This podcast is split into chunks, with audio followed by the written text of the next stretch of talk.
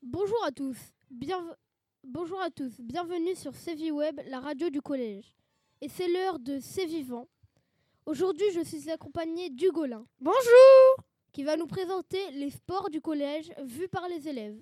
Et Jean. Bonjour Qui va nous présenter la BD Les Mythiques. Allez, c'est parti avec Hugolin et les sports du collège.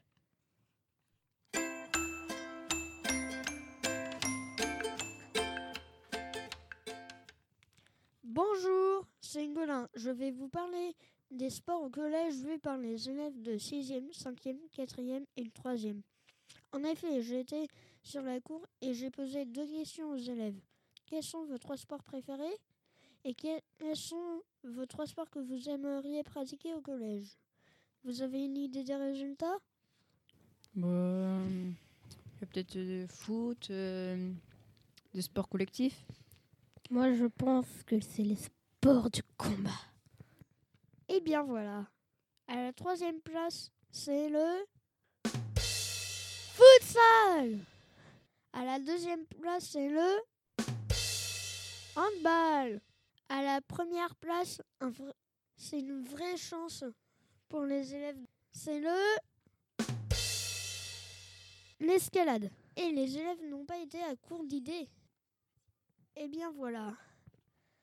À la deuxième place, c'est l'acrobranche.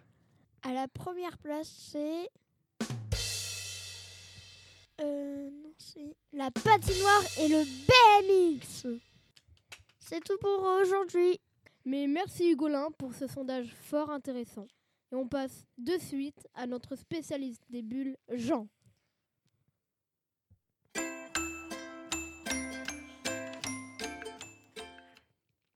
Bonjour à tous. Pour commencer, Les Mythiques est une bande dessinée créée par Patrick Sorbal, Patricia Lifung et Philippe Ogaki. Maintenant, passons au commencement de l'histoire. Il y a très longtemps, au temps des dieux et héros antiques, une créature appelée le mal peut prendre l'apparence de six dieux différents. Mais des grands héros l'ont vaincu et l'ont envoyé sur Mars. Maintenant, retournons à notre époque. Suite à une opération spatiale sur Mars, le mal est libéré et revint sur Terre pour semer le chaos. Heureusement, six descendants terriens et héros antiques m'ont signé de vaincre le mal. Pour chaque tome, chaque héros va devoir affronter le mal qui prend l'apparence d'un dieu. Se découvre un pouvoir et doit trouver son arme légendaire. Dans le premier tome, c'est Yuko, investi du pouvoir de Régine, le dieu de la foudre, qui va combattre le mal. Elle contrôle l'électricité et peut faire des grandes secousses. Le mal, lui, a pris possession du corps de Monsieur Mukai. Choisi pour être la première incarnation du mal, est capable de contrôler le vent. Personnellement, je trouve qu'il ressemble à un cochon vert. Pour ce qui est de mon avis, j'ai trouvé ce premier tome très bien écrit et captivant. J'ai bien aimé ce côté fantastique des descendants des dieux qui doivent apprendre à contrôler leur pouvoir dans le monde moderne afin de combattre le mal.